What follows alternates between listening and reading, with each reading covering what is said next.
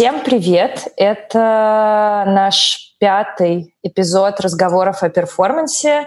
Сегодня мы будем разговаривать об чудесной, интригующей и крайне волнительной теме, как будто бы новая волна недавно на нее началась э, в связи с пандемией или, может быть, в связи с чем-то еще, о поле, сообществе, о солидарности, о том, как нам действовать вместе, о том, вообще есть ли это сообщество. Э, наверное, сразу стоит сказать, что таких разговоров э, даже на моей скромной памяти, а это 9 лет в современном искусстве э, было уже очень немало, и каждый год они так или иначе возникают, от групп на Фейсбуке до каких-то более формальных и институциональных разговоров. Поэтому э, вот мы позволим себе внести небольшую лепту и поговорить об этом еще раз. Сегодня у нас должно было быть четыре гостя, но наш постоянный эм, спикер Настя Матюшина не смогла сегодня присутствовать, поэтому сегодня я и еще три чудесных человека, которые будут обсуждать, э, посмотрим, будем ли мы спорить, соглашаться, друг с другом относительно того, что такое сообщество.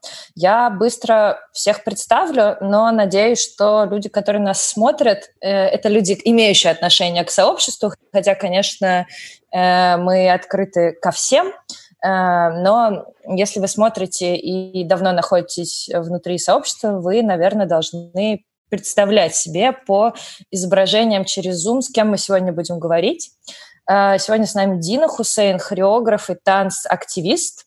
Дина а, была ну, и до сих пор является организатором съезда а, худо современного танца и перформанса, который из-за пандемии отложился. Дина, он отложился на октябрь, да? У тебя выключен микрофон. Да, да, э, пока отложился на конец октября. Последние числа октября и первое число, число ноября мы попадаем вот так. Мы посмотрим, как все будет развиваться. А, также Антон Вдовиченко. Антон э, хореограф, танцовщик и сокуратор студии перформативных искусств «Сдвиг», что на, которая находится в Санкт-Петербурге, одной из, такой, э, из таких важных самоорганизаций, которые самоорганизовались последние несколько лет, но уже успели заявить о себе, которые сдвиг часто, я слышу, приводят в пример э, очень удачного проекта, комьюнити-проекта именно в поле современного танца и перформанса. Привет, Антон. Привет, привет. Привет, привет. И с нами сегодня Саша Обухова, куратор архивной коллекции музея «Гараж». Привет, Саша. Привет. Вот, мы таким э, коллективом будем сегодня с вами разговаривать. На самом деле тема комьюнити меня беспокоит очень сильно, потому что э, у меня есть все время вот это странное ощущение, что комьюнити есть, просто я о нем не знаю. Или меня из него исключили, и это немножко тревожное чувство, которое периодически возникает. Поэтому, наверное, первый вопрос, он звучит э, достаточно, наверное, банально, э, или, может быть, даже так немножко глупо, о чем мы собрались говорить, если я хочу вас спросить, существует ли, на ваш взгляд, комьюнити э, современного танца и перформанса именно в России, но тем не менее, мне кажется, что есть две полярные точки, они очень часто проскальзывают в разговорах, вот, по крайней мере, тех разговорах, в которых я принимала участие, э, либо люди говорят, что комьюнити есть, ну как же, как же работы создаются, э, у нас есть художники, есть исследователи, есть кураторы, есть э, координаторы, есть люди, которые работают на этом поле, поэтому почему бы нам не говорить о том, что оно существует, и есть другая точка зрения, где люди говорят, нет, никакого комьюнити нет, нужно приложить все усилия, чтобы его создать, поддерживать, э, каким-то образом формализовать, закрепить, ну и благодаря этому действовать вместе. Поэтому мой первый к вам вопрос, существует ли комьюнити, и если вы считаете, что да, и если вы считаете, что нет, по каким э, признакам, по каким э, моментам вы э, ну, это свое ощущение, на, на каких моментах вы это свое ощущение основываете. Антон, я бы попросила тебя начать. Что Хорошо. ты думаешь? Есть ли у нас комьюнити или его нет? Ну, мне кажется, что Я приведу каких-то, не знаю, три примера, наверное, простых, э, которые, э, что ли, позволяли мне в какой-то момент переживать, скорее, комьюнити. Я не могу сказать, что это как... Я испытываю это как постоянное переживание, ну, в смысле, я не могу сказать, что это прям есть, и все. Э, скорее для меня это ассоциируется с каким-то временем определенным, с каким-то местом, с какими-то людьми и событиями. Ну, я вот это так, наверное, переживаю. Э, ну, то, что, например, когда я только начал танцем заниматься и в какой там в конце, там где-то в 2009-2008 году, и вот приезжал на летнюю школу цех, у меня было какое-то полное ощущение. Я не могу сказать, что это там комьюнити, не комьюнити было, но было ощущение, что ты приехал в место, где ну, что-то люди о каком-то условно для тебя и вообще новом танце там думают. Это, наверное, раз. Э, Потом есть какие-то комьюнити, э, ощущения комьюнити, которые связаны с событиями. И я, наверное, это так переживал, когда был проект Саши Конниковой «Действия», и э, довольно много людей в нем участвовало на довольно каком-то продолжительном участке времени. Э, и, и, наверное, еще какой-то более, что ли, близкий по времени пример — это Ча- чаще всего, когда, например, вот так же в сдвиге мы задаем вопрос по комьюнити, это связано с каким-то большим мероприятием вроде ночи перформанса, и э, она э, появилась, когда в первый раз мы ее сделали в 2017 году, исходя из того, что э, мы только получили это место, и было лето, и надо было зарабатывать деньги, и возникло предложение что-то сделать такое, на что будет отклик, и я написал тогда э, каким-то своим, ну, всем э, коллегам, кто тогда я и Марина Поднебесного, мы написали разным участникам и предложили им э, сделать эту ночь, но чтобы все доходы пошли ну, в счет студии и все такое прочее. Ну, я к чему эти три как бы, примера привожу? К тому, что для меня это скорее связано с какими-то событиями, потому что время от времени переживаешь, что комьюнити нет – время от времени переживаешь, что комьюнити есть. Это такая какая-то мерцающая для меня, э, наверное, вещь. И она также связана с каким-то и моим состоянием, когда я способен что-то делиться своими ресурсами, любыми, там, экономическими, эмоциональными, там, и там, а, вот, и, наверное, вот так бы я вкратце ответил, ну, вводное. В смысле, для меня это вот какое-то... И там то, что хотела Дина сделать, и, надеюсь, то, что состоится в октябре, это для меня какой-то был радостный пример того, что можно собраться еще, наверное, не в такой теплой компании, э, ну, потому что обычно, ну, я так объясню, что обычно, когда на какой-то проект собираешься, все равно собираешься с... Если ты делаешь художественный проект, ты собираешься с людьми, с которыми тебе проще что-то создавать, потому что чаще всего мы сталкиваемся с недостатком времени, и значит, ты хочешь работать с тем, с кем ты плюс-минус работал, или надеешься, что эта работа будет какой-то, э, по крайней мере, не будет много тратиться время, там, не знаю, на выяснение отношений, или, ну, понятно. Вот. И для меня это была хорошая возможность э, встретиться, и, надеюсь, так и будет в октябре, встретиться с новыми э, или с какими-то людьми, с которыми даже иногда ты принципиально не общаешься, а там была такая возможность, я, ну, я надеюсь, поговорить, потому что разговоры, это, мне кажется, сери- ну, серьезные разговоры, это может быть то, чего не хватает. Э, мне кажется, вот ну, я потом, наверное, про это скажу. Ну, в смысле, мне бы хотелось поговорить на тему э, про комьюнити, э, еще как про, э, что ли, пространство для каких-то довольно открытых дискуссий и всего прочего.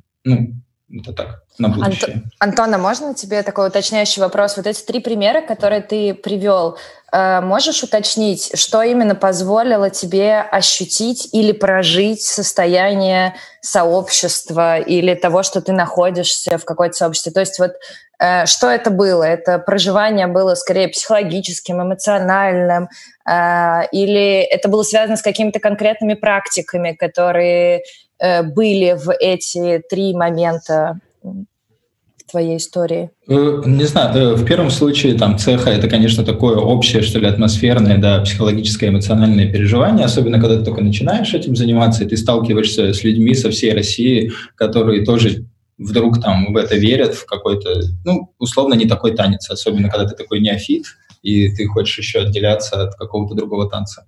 Наверное, это было важным. А, вот. Другие случаи, я забыл сказать, на самом деле, про пример очень хороший в Питере, про когда был первый, там, и для меня, наверное, второй вагановские наборы, э, когда вот Вагановская академия набирала магистратуру, которую Таня Гордеева курирует там, вместе с Сашей Любашевой. людьми со всей России, которые тоже вдруг там в это верят, в какой-то, ну, условно, не такой танец, особенно когда ты такой неофит, и ты хочешь еще отделяться от какого-то другого танца. Что-то со звуком. У нас э, рекурсия а, пошла. Это у кого-то включена тран- трансляция YouTube автоматически. А вот. Ага, вот. И, наверное, вот, и когда вот эти были первые и второй наборы, то довольно сильно, что ли, изменилась какая-то жизнь в Петербурге, и тогда скороход еще на очень...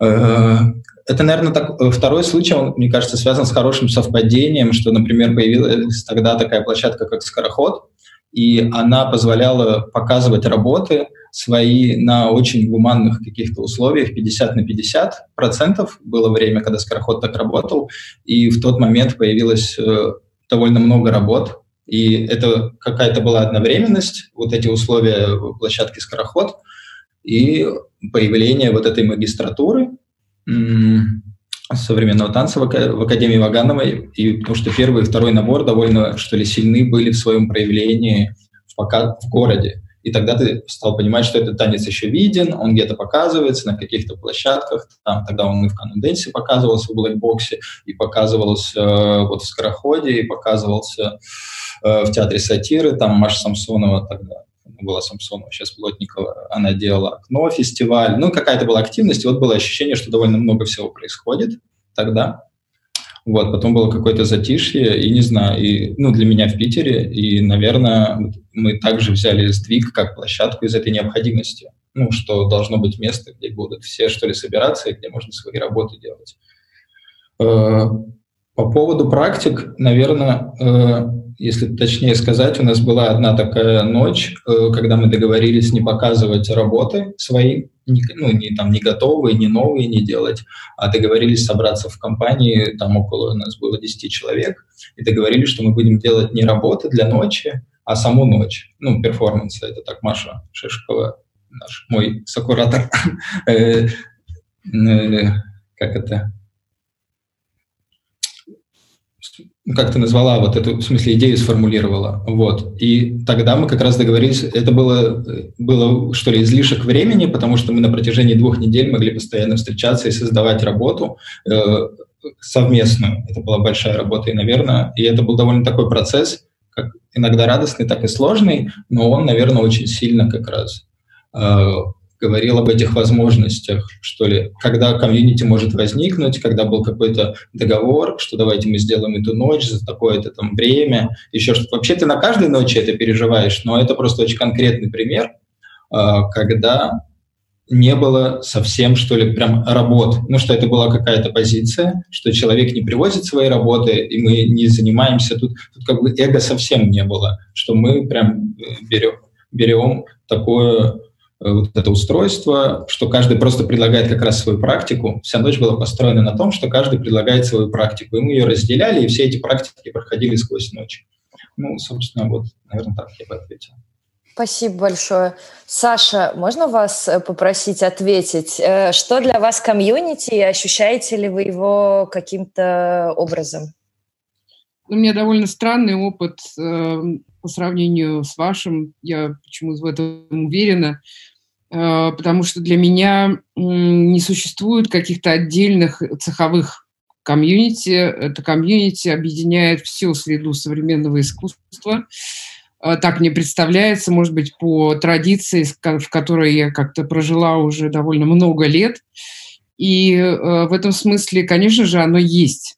Другое дело, что, как правильно заметил Антон, оно Э, актуализируется только в, э, момент событийного э, такого событийных волн, как, когда э, возникает некие события, э, запускающие коммуникацию.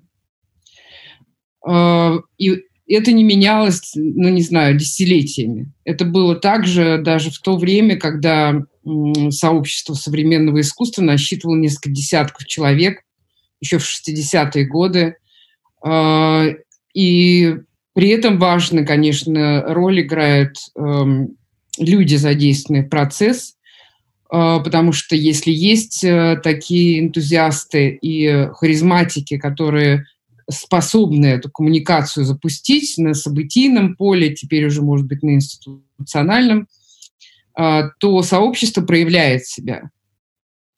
А, есть микросообщества, которые очень интенсивно существуют в своих собственных границах, но в какой-то значимый момент времени они объединяются в такое вот большое сообщество, которым гораздо меньше противостояния между отдельными вот этими элементами э, и больше солидарности, поскольку, с моей точки зрения, мы по-прежнему находимся в оппозиции не столько э, внутри этого сообщества друг к другу, сколько к нашему большому российскому обществу, которое мы должны убедить в том, что наше занятие ценностно важно.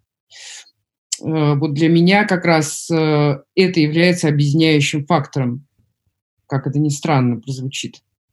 То есть это такая, ну, немножко дружба против, э, и нет, дружба за некоторую цель, да, э, показать, э, что та работу, которую делают, за идеалы, да? То есть как бы мы находимся э, в пределах какой-то сокровищницы, с которым, э, этими сокровищами мы хотим делиться мы хотим запустить вирус этой свободы э, э, в... Не произносим слово «вирус» в нынешних обстоятельствах. Э, ну, как бы мы хотим поделиться вот этими эм, бесконечно прекрасными э, драгоценностями, которыми располагаем, с большим миром России и какой-то э, ну, более профанной средой э, и захватить как можно больше единомышленников. Так мне всегда представлялось. И, к сожалению, пока э, мы на пути, так сказать, к легитим, э, легитимирующим каким-то позициям. Э, то есть, прямо скажем, ни перформанс, ни современное искусство в целом не являются э, в нашей культурной э, среде наиболее ценностным опытом. Вот. Я, наверное, могу сделать э, такую реплику, почему, ну, как бы была выбрана такая более узкая тема, да, и с чем связана такая некоторая как будто бы выстраивание цеховых, цеховых границ, да, а, я только начала это исследовать, поэтому это скорее гипотеза, чем подтвержденная теория, но мне кажется, что относительно новое поколение, да, то, которое, я имею в виду, пришло, вот к которому относится Антон, который приходит в десятые годы или в, нач... ну, там, в самом начале десятых годов, э, на эту территорию, на территорию таких перформативных практик. Оно очень часто приходит не с территории современного искусства. Это люди, бэкграунд которого балет или танец какой-либо другой или двигательная практика, да, это иногда люди с психотерапевтическим опытом, это танцевальные терапевты, это гештальт-терапевты, которые идут либо в исследователи, э, либо в практике. И это часто люди, которые идут с территории театра на территорию современного искусства. И ну, в этом плане... Нормально. Да, да, но в этом плане у меня складывается иногда ощущение, что э, как будто бы танец и перформанс как-то вываливается. Ну, я имею в виду вот э, молодое поколение, да, ну, такое вот 10, последние 10 лет, оно как будто немножко вываливается из структуры или даже из инфраструктуры м, современного искусства. Мы не берем большие организации, как «Гараж», которые часто охватывают много из того, что есть э, на, в поле, но мне кажется, часто для более локальных институций или для локальных некоторых таких, ну, комьюнити-практик, вроде шко- летней школы, цеха, да, или вот каких-то таких вещей, э, люди оказываются, ну, в такой непреднамеренной изоляции от всего контекста современного это искусства. очень понятно, потому что они не просто, ну, то есть это поколение не просто пришло в десятые годы э, в эту среду, оно, собственно, с него, с этого поколения начинается история такого перформанса, которого наша культура раньше не знала. Поэтому здесь э, как раз важно привить эту традицию местному дереву, которое вот прорастает скорее из дадаистских акций, из э, не, те, не пары театральных практик, а скорее таких вот экстенсивных э, вторжений, интервенций э, художника в социальность. Поэтому это совершенно новая площадка, которую как раз мне, мне очень нравится, что э, есть энтузиазм и желание э, это огромное поле возделывать. Я даже немножко завидую вам, потому что для вас э, для, ну, перво, быть пер, первопроходцем – это большое счастье. Ну да, есть еще один момент, о котором, наверное, стоит сказать. Я читаю какое-то количество лекций именно об истории э, перформанса художникам, Э, людям, которые как бы так или иначе хотят, ну или пробуют себя в этой среде. И я заметила, что очень часто российский контекст, э, я имею в виду то, что было в 90-е, то, что было в 80-е, э, он, ну как бы отсутствует в головах у художников, исследователей, кураторов, которые есть, да, то есть э, такая генеалогия получается, что очень много доступной литературы, связанной там источников, связанной с тем, с классическим перформансом, с классическим современным танцем, да, с тем, что было в 60-е и 70-е. И вот я делала немножко некоторое количество таких антропологических интервью, я поняла, что люди не делают, ну, как бы они не ведут свою генеалогию, да, например, от Германа Виноградова, от Авдея Тарганяна, от людей, которые эту традицию взращивали до. И вот эта преемственность, она здесь как будто бы, ну, распалась. Наверное, это здесь много причин, можно говорить о чем, почему так именно произошло, э, но вот, может быть, контекст того, что новое поколение э, не вписывает себя и не ассоциирует себя с, бо- с большим полем, да, с полем вообще всех визуальных практик в современном искусстве, которые есть, оно еще связано с тем, что оно просто как будто не оттуда, ну, как бы растет. оно получило этот, этот код генетически, да, через воспитание, через культуру, но при этом э, само себя так определяет достаточно редко, я думаю, это вопрос э, времени э, и ну, формирования дискурса вокруг этих практик, которые, конечно, возникли в большей степени из переноса западной э, как, достижений западной культуры на это вроде бы чужеродное поле нашей культуры. Но как только мы начинаем разговаривать о ситуации и о том, как внутри отечественной традиции воспринимается вот эта новая волна, а, мы находим точки схода. Это просто нужно проговаривать, мне кажется. А, иначе действительно, ну вот как вы сказали, что а, многие представители этой волны пришли в перформанс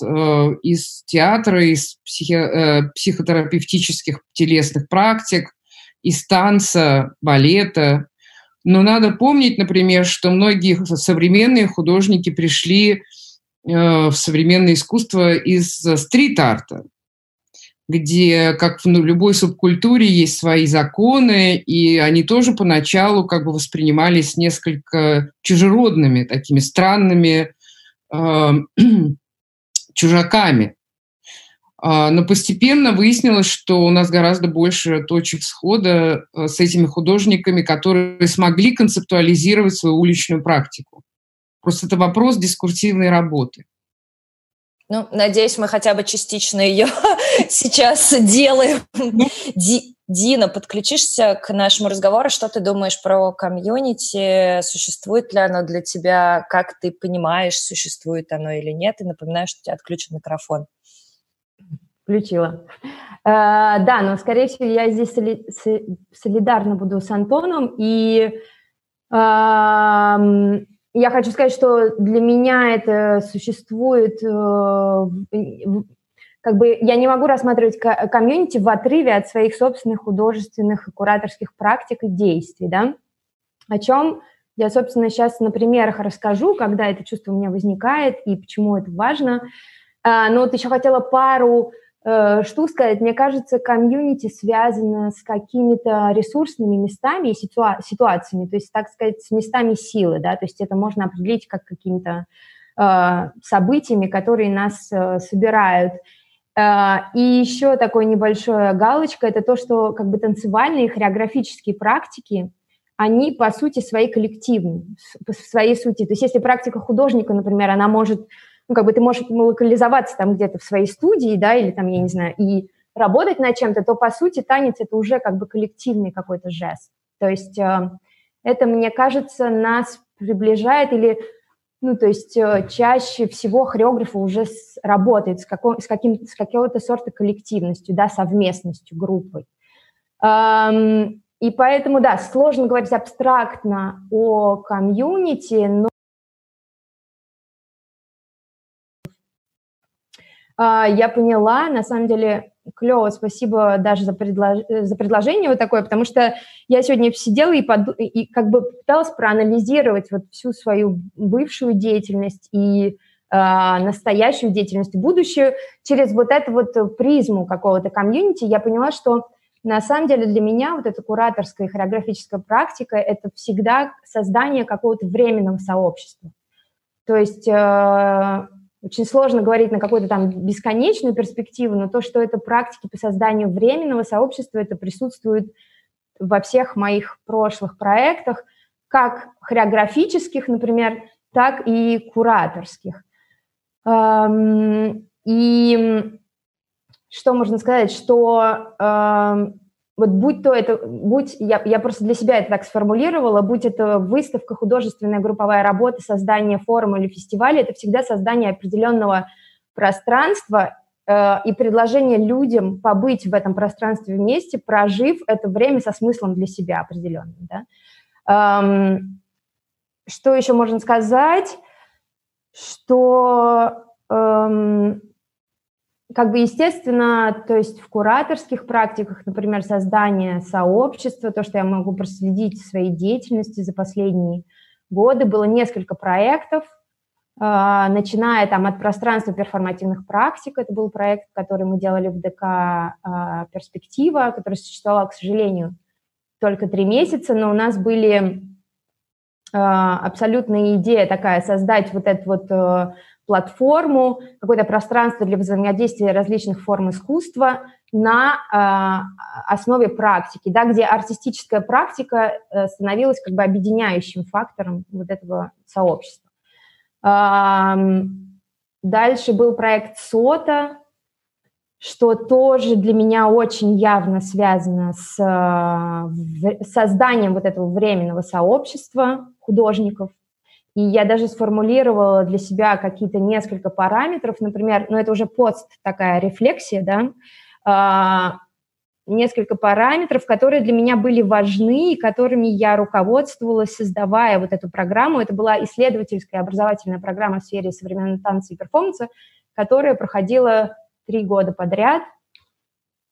А, на, с разными тематиками. И вот то, что я для себя определила, например, вот этого принципы этого временного сообщества художников. Да? Первый принцип – это горизонтальность, э, то есть это то, что все участники как бы и образовательного процесса, и преподаватели, которые к нам приходят, у нас у всех есть чему научиться у друг друга, да, то есть это не то, что если преподаватель пришел, значит, он там владеет как бы всей информацией или какой-то важной информацией, которой не владеют студенты. И то же самое и внутри группы, э, то есть это вот как выстраивание такой горизонтальной связи внутри группы, потому что очень часто в той группе, в которой, которая была, люди были очень разного уровня, то есть профессионального, скажем, кто-то, кто-то с большим бэкграундом, кто-то с меньшим, и здесь тоже было важно э, как бы инсталлировать вот это вот ощущение того, что мы все у друг друга можем научиться, даже если у нас меньше опыта в этой области, то в другой области у кого-то может быть интересный опыт для другого человека, который ему как-то поможет пересмотреть, например, свою собственную практику.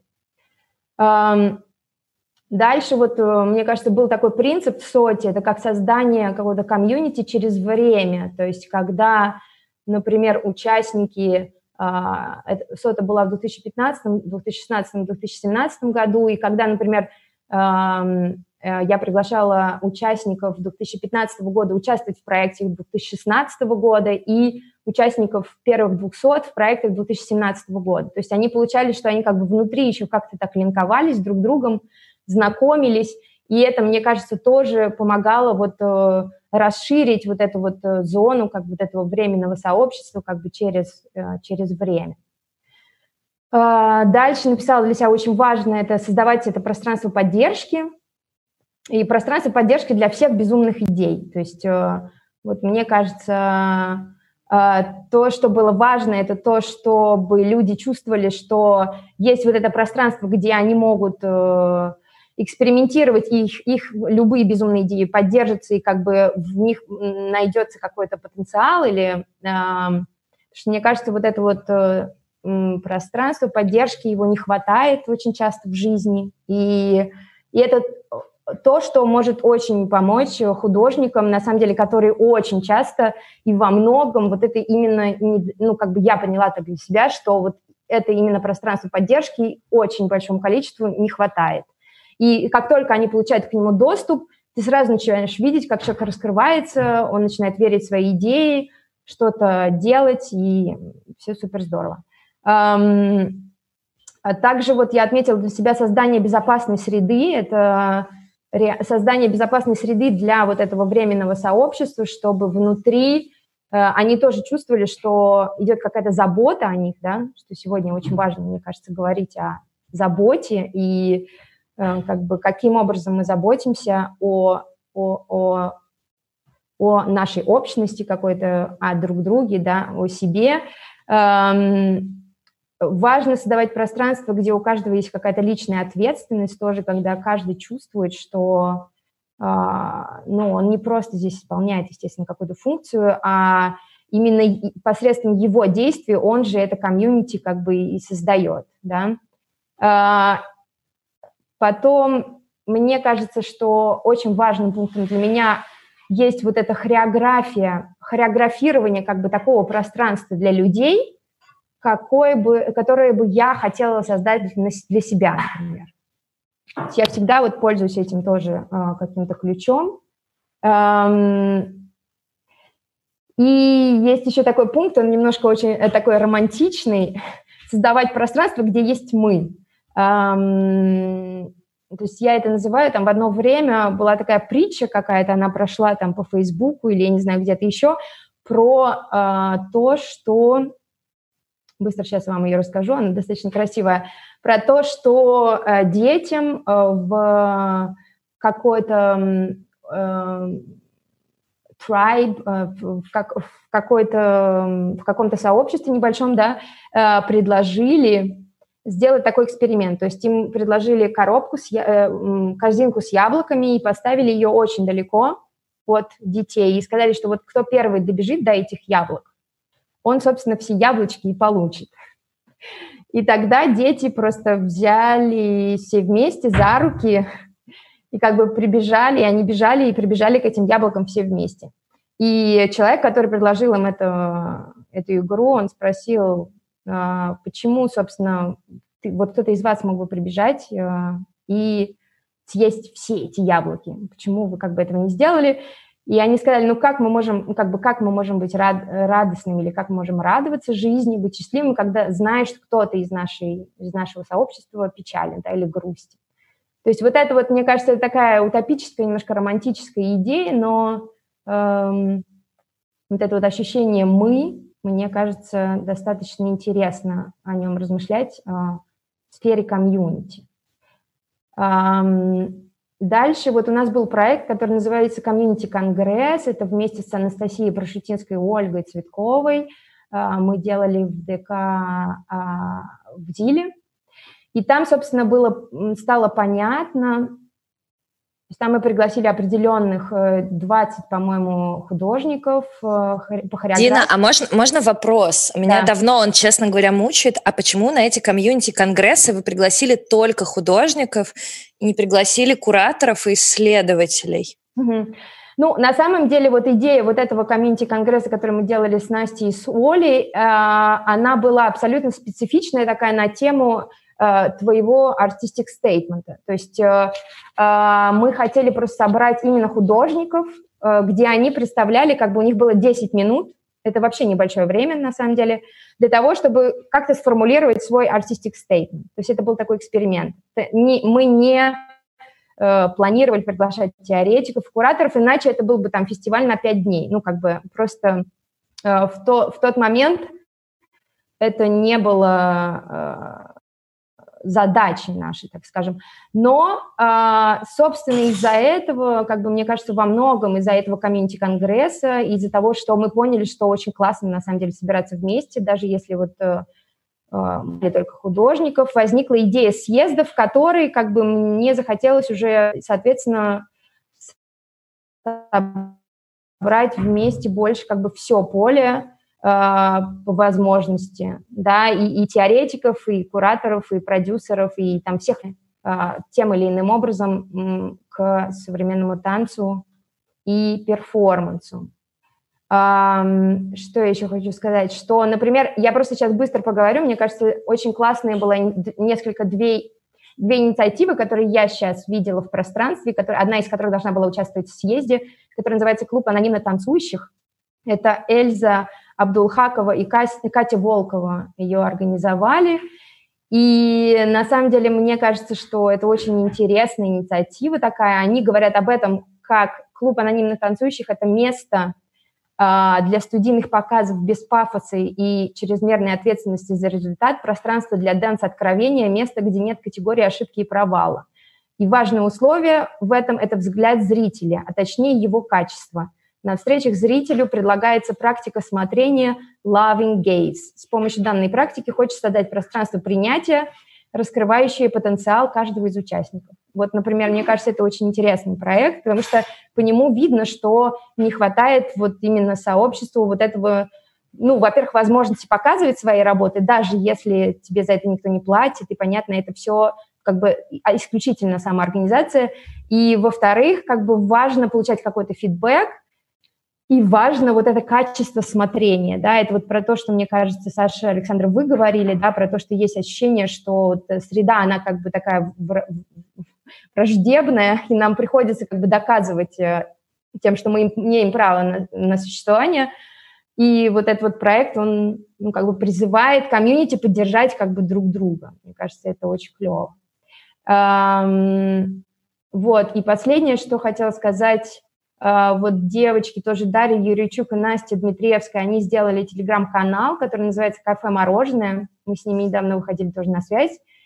И, собственно, там они э, рассказывают о э, э, труде, как бы о художественном, художественной работе, да, то есть они выпускают интервью, создают архив, посвященный осмыслению труда в искусстве, феминистской оптики, теории и практики скандалов и междисциплинарной транс, трансгра... сейчас, трансграничной солидарности. Мне вот это очень понравилось выражение. Междисциплинарная трансграничная солидарность. Вот, то есть как бы есть люди, которые, ну, понятно, сейчас заинтересованы, есть какие-то движения, просто чаще всего, да, это вот я знаю, например, могу сказать про клуб э, анонимно танцующих, к сожалению, я не знаю, сколько он еще сможет просуществовать, потому что, ну, соответственно, очень сложно поддерживать какие-то инициативы, в которых нет вообще никакого материального оборота, ну, то есть когда люди вообще как бы делают это абсолютно полностью безвозмездно, и э, нужно понимать, что это очень энергозатратные э, практики, ну, как бы создание вот этих вот пространств, да, новых. И очень часто, как бы, к сожалению, из-за того, что эти инициативы не, не получают какого-то ну, какой-то элементарной поддержки, они просто не, не, не, так сказать, сталкиваясь вот с этими, с тем, с тем, что это тяжелый труд и с тем, что он не оплачен, и э, просто прекращают свое существование. Вот. Эм, и могу рассказать еще потом, но мне кажется, это можно потом рассказать про те инициативы, которые вот у нас возникли во время пандемии, но я не знаю, может быть, кто-то еще что-нибудь другое хочет сказать. Я... Да, давайте. А, я думаю, что в конце мы можем это рассказать, ну или даже в комментариях попросить потом выложить под э, YouTube записью ссылки на эти инициативы. Наверное, это будет более ну, практично, что люди сразу же перешли и посмотрели. У меня есть такой уточняющий вопрос, Дина частично на него ответила.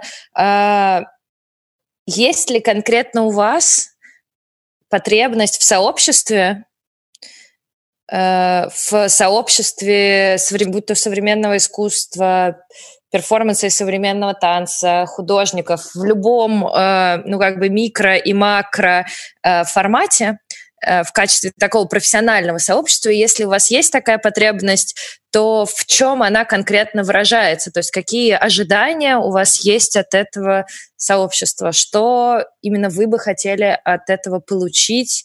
Э, или э, вот мы уже немножко поговорили о том, к чем можно поделиться, и поговорим еще позже. Но вот что именно вы бы хотели для себя получить с этого? Э, поддержку, loving gaze, э, солидарность, шеринг ресурсов. Э, не знаю, что здесь может быть, я могу сразу ответить так коротко за себя, что у меня есть, конечно, очень большая... Я почему задала один тебе этот вопрос? Потому что я как исследователь все время чувствую себя исключенной. Я что в академической среде белая ворона занимаюсь достаточно странными вещами, что исследователи достаточно редко бывают инкорпорированы, если они не инкорпорированы институционально, да, вот я, например, не инкорпорирован не институционально, не в какой-то музей, не в какой университет. Я делаю это независимо. Э, в комьюнити. Вот у меня, например, есть, конечно, очень большая потребность, с одной стороны, вот в том, о чем ты говорила, о том, чтобы э, была бы площадка для обсуждения или какой-то площадка для экспериментирования, с одной стороны, а с другой стороны, я, например, вот чувствую, например, острую нехватку такого сообщества, такого, может быть, более формализованного, больше со стороны исследователей, хотя я не делю четко теоретиков и практиков э, в плане уточнения каких-то своих идей. Вот ты что-то понял, вот ты что-то наисследовал, вот ты что-то придумал, и тебе хочется это с кем-то обсудить. Чаще всего ты идешь обсуждать с друзьями, но не всегда твои друзья — это люди-профессионалы в той же области, в которой ты, и э, иногда хочется очень точечно. Но я вот понимаю, что когда у меня возникает такая потребность, я, например, могу написать на Фейсбуке, но, скорее всего, это будет как в молоко ну, как бы, конечно, много людей из этой области э, сидят на Фейсбуке и там находятся у меня в друзьях, но тем не менее, понятно, что Фейсбук, ну, к сожалению или к счастью, я не знаю, честно говоря, такой площадкой, например, стать не может. Я, например, чувствую вот эту вот потребность, то, что мне требуется все время уточняться. Мне хочется кому-то прийти и сказать, слушайте, я вот здесь вот сделала, вот я не понимаю, я правильно наисследовала, здесь есть какая-то... Все ли нормально, да, чтобы человек как-то тоже вник и погрузился в этот материал. Вот такого для себя пространства ни в академической, ни в художественной среде я, например, пока не нашла, скажем так. Да? И вот моя, э, мои алкания по, по сообществу, они связаны, например, вот именно с этим. А с чем связаны у вас, Саша? С чем у вас? Есть ли у вас такая потребность? Э, вот вы эм, работаете в крупной институции. Может быть, ваша потребность э, как схожая с моей, исследовательская, она как-то удовлетворяется среди коллег, например. И в чем ваша потребность состоит, если она существует? Как вам сказать, э, э, я опять как-то оттаскиваю, может быть, дискуссию в далекую историю, но весь этот круг я, в общем, не, не разделяю какие-то фракции этого круга э, между собой, хотя зачастую враждовали, как акционисты э, с молодыми концептуалистами в свое время. Для меня это все равно один большой круг, э, где, ну, а это для меня была одна из самых важных, как бы, таких один из самых важных подарков судьбы. Это был круг, который, э, в котором э, было очень распространено говорение об искусстве. Мы проводили сутки в разговорах об искусстве, э, и потом уже в 2000-е годы как-то это все схлопнулось. Поэтому иногда, когда у нас в научном отделе гаража вдруг ни с того ни с сего возникает такой разговор, неважно, это история арт-активизма нулевых или концептуализма 70-х, внезапно оказывается, что такой праздный, неинституциональный разговор об искусстве чрезвычайно важен и для меня, и для моих коллег, э, которым э, нет и 30. Э, то есть мне не хватает, конечно, вот этих неформальных разговоров за искусство. Но боюсь, что это возможно только в, в среде друзей. То есть э,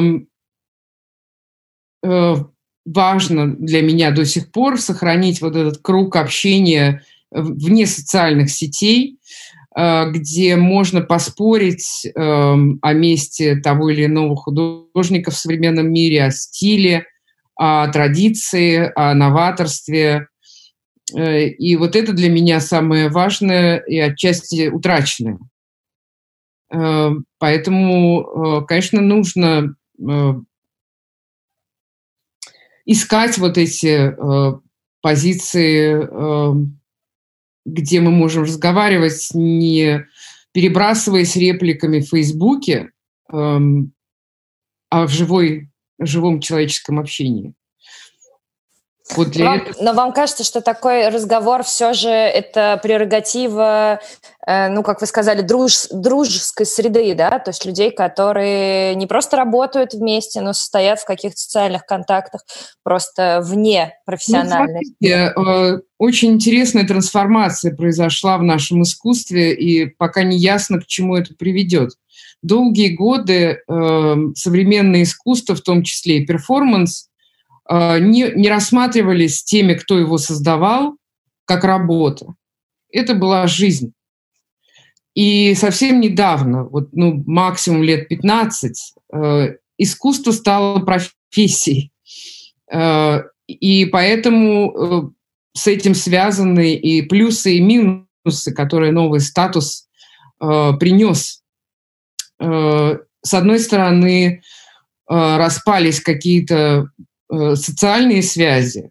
И мы уже говорим о соратниках, о, не о соратниках и друзьях, мы говорим о работодателях, о партнерах, э, мы говорим о учителях, учениках, э, мастерах и подмастерьях, но э, тогда уж мы получаем и бонус, э, потому что в любой профессиональной среде есть уже сформировавшиеся алгоритмы взаимодействия то есть семинары, коллоквиумы, э, профессиональные какие-то э, встречи э, и обсуждения. Но мне кажется, что все-таки в этом нашем мире современного искусства гораздо важнее та социальная основа, которая держит нас вместе. То есть это человеческие взаимоотношения, не, не рабочие. Тем более, что, как вы говорите, очень многие инициативы до сих пор не капитализированы, то есть их, из них нельзя получить доход. Эм, мы не можем там э, приходить в самоорганизацию, э, покупая билеты. Ну, как бы это нонсенс, никто на это не идет. А, и понятно, что внутри, например, галереи электрозавод гораздо больше э, пространство для общения, чем в кураторском отделе музея «Гараж». Потому что кураторы музея «Гараж» — институциональные сотрудники, они дико заняты, им некогда разговаривать. Э, но иногда такие прорывы случаются, и для меня это, конечно, большой подарок каждый раз, когда это происходит. Спас... Вот. Да, спасибо. Э, я вот тоже думаю, что на самом деле э, вчера просто мы писали подкаст э, с коллегами про активизм, и то же самое говорили, что у нас были активисты нулевых годов и активисты современные, в том числе арт-активисты. Была Даша Сиренко, которая придумала «Тихий пикет», и вот в частности действительно возникла эта дилемма, что быть самокапитали господи, самокапитализирующейся, то есть она должна приносить деньги, и сейчас это, ну, некоторая норма, да, того, что э, новое ну, как бы новое поколение или там поколение конца десятых годов, оно именно так мыслит свою деятельность, да, ту же самую активистскую, которая уж какая деятельность э, больше всего следует экономике дара, больше всего активистская была. Вот и она сейчас тоже э, стала вполне себе работой с критериями, со своими профессиональными нет и да, которые есть. Что это действительно, что это принесет, это, конечно, э, супер супер интересно. Большой вопрос, большой вопрос, потому что как только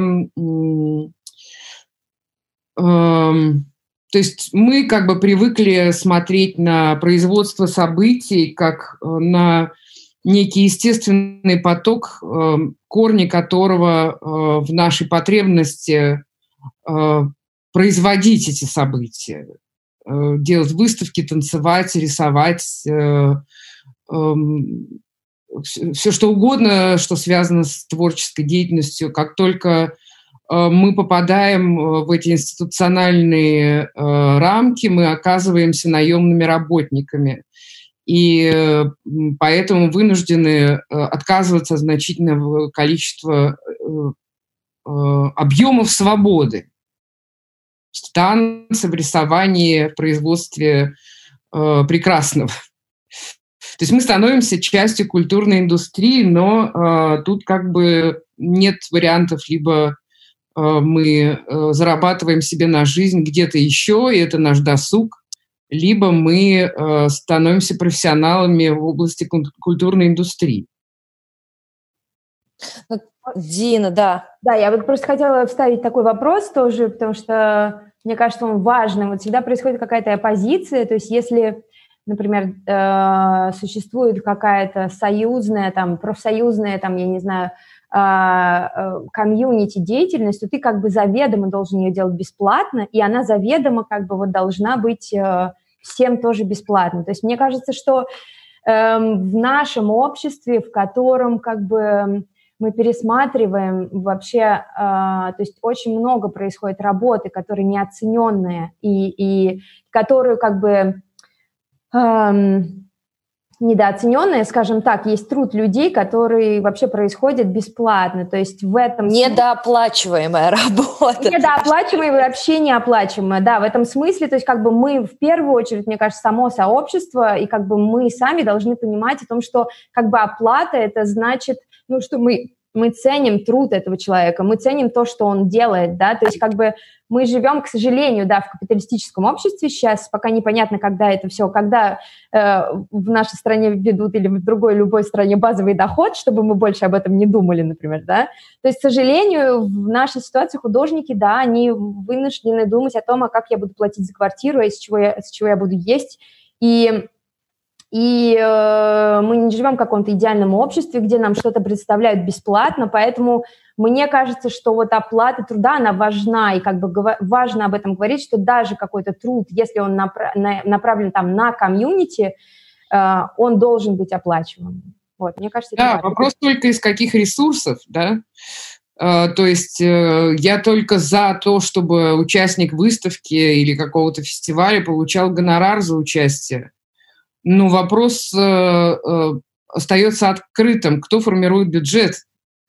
Э, как работает фандрайзинг в наших обстоятельствах? И мы опять упираемся в вопрос о том, как нам заставить современное общество ценить наш труд и делиться богат, капиталом да, с людьми творческих профессий.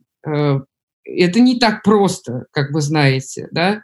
Э, обеспечить э, аренду, э, микрофоны, э, сценическое оборудование и гонорары – это почти нерешаемые задачи, если ты не внутри институции. Э, более того, очень многие институции считают себя э, ну, как бы благотворителями, когда предоставляют бесплатно э, площадке и не платят гонорары участникам. Ну, это плохо. Но это вот как бы данность, с которой мы, как сообщество, обязаны иметь дело. Ну да, и, да, именно. И ну, как, так... когда музей говорит, ну вот мы делаем твою выставку, скажи спасибо, что мы делаем твою выставку.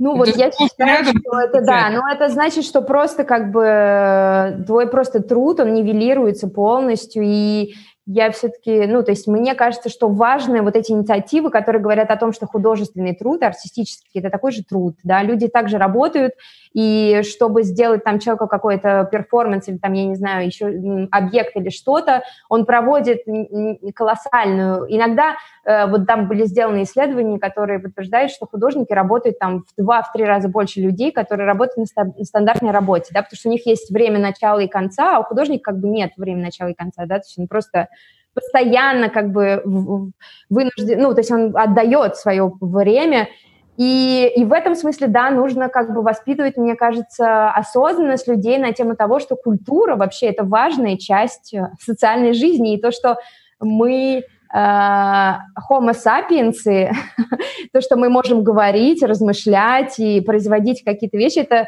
то есть вот очень часто, мне кажется, это вот про формирование дискурса тоже, может быть, комьюнити, оно тоже, ну, то есть одна из его задач – это формирование вот этого дискурса, который будет говорить там с с обществом, с э, политиками, с министрами, с чиновниками, почему это важно, да, и как-то аргументированно это им объяснять. Мне кажется, это очень важно. И вот именно те люди, которые работают в институциях, мне кажется, это их ну, одна из основных, основных задач.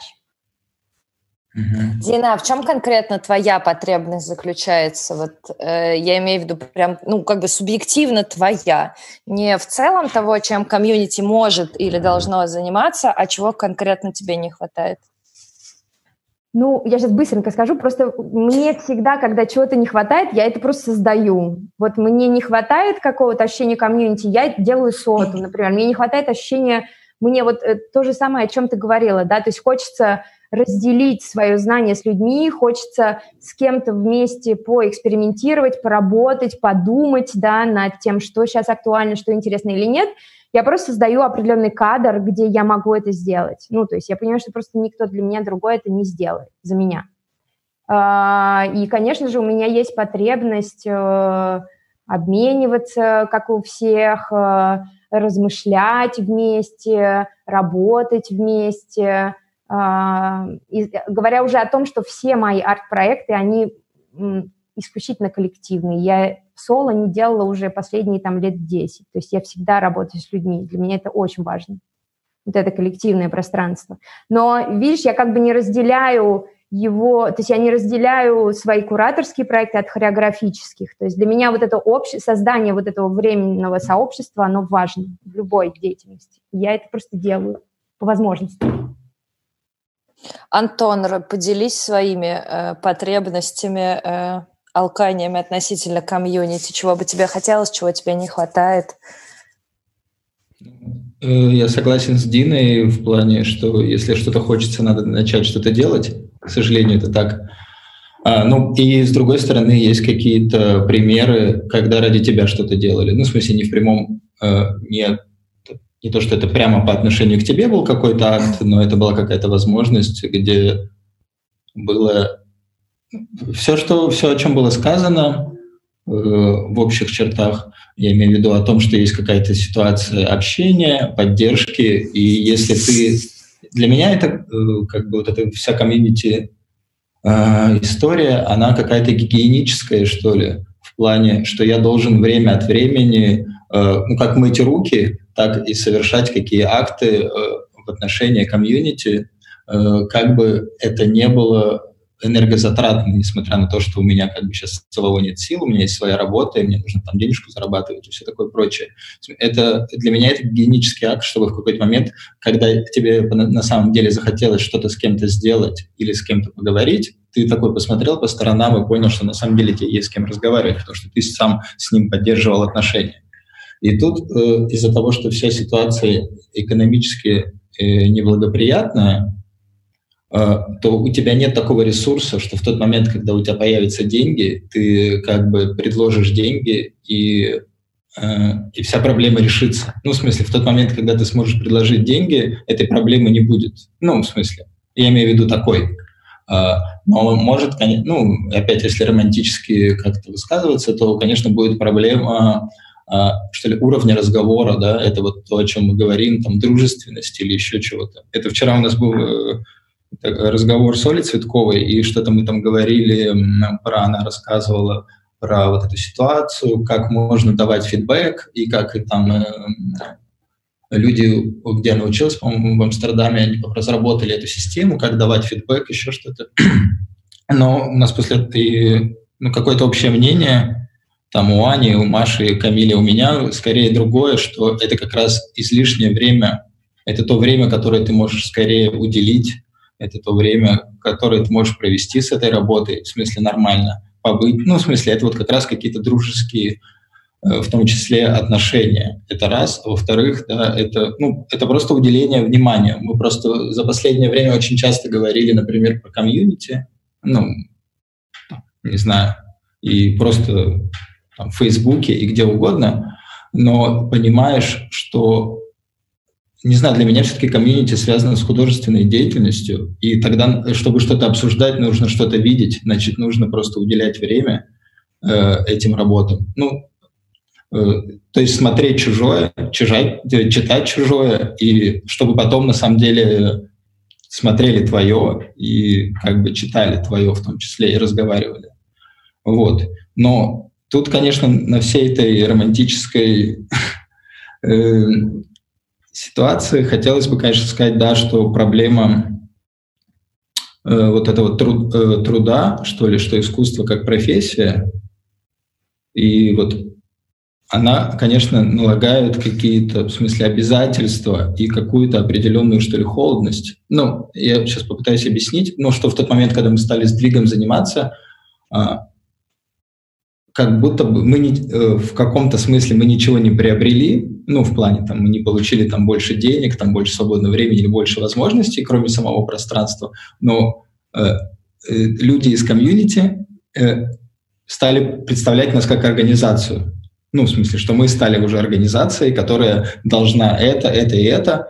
Ну, и, и все справедливо, ну, в плане, что должен какой-то быть доход, там еще что-то, еще что-то, но мы как организация, в смысле, не можем этого предоставить. И нам очень долго, вот в течение нескольких лет, мне кажется, до сих пор с каждым проектом мы решаем эту проблему, как так выстроить отношения на уровне написания первого приглашения человека, и любого разговора с ним, и прозрачности, финансовой отчетности, там еще что-то, еще что-то, э, чтобы человек не чувствовал себя обманутым или что он э, в какой-то мутной истории как бы участвует. Вот. И, и вот, конечно, вот этот труд, который приходится делать, ну, мы скорее сделали по-другому.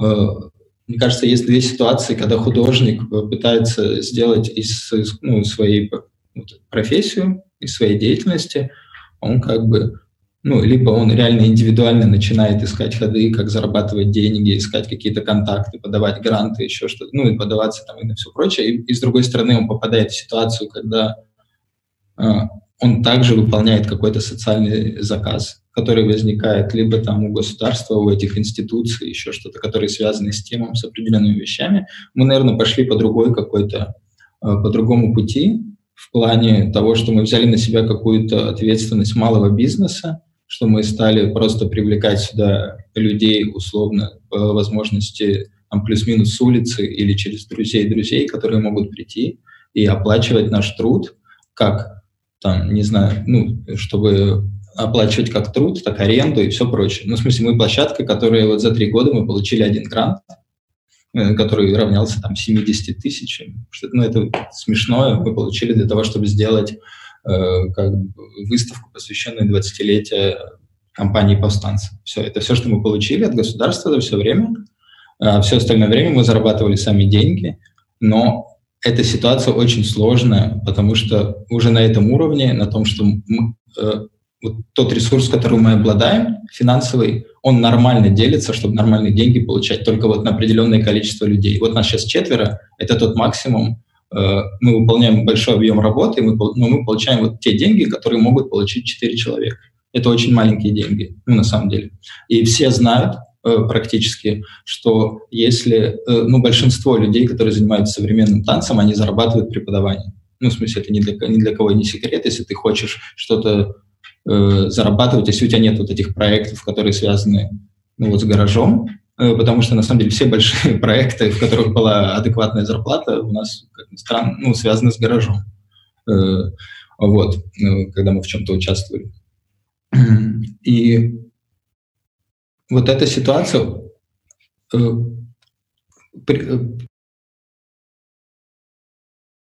за то, что было сказано до этого.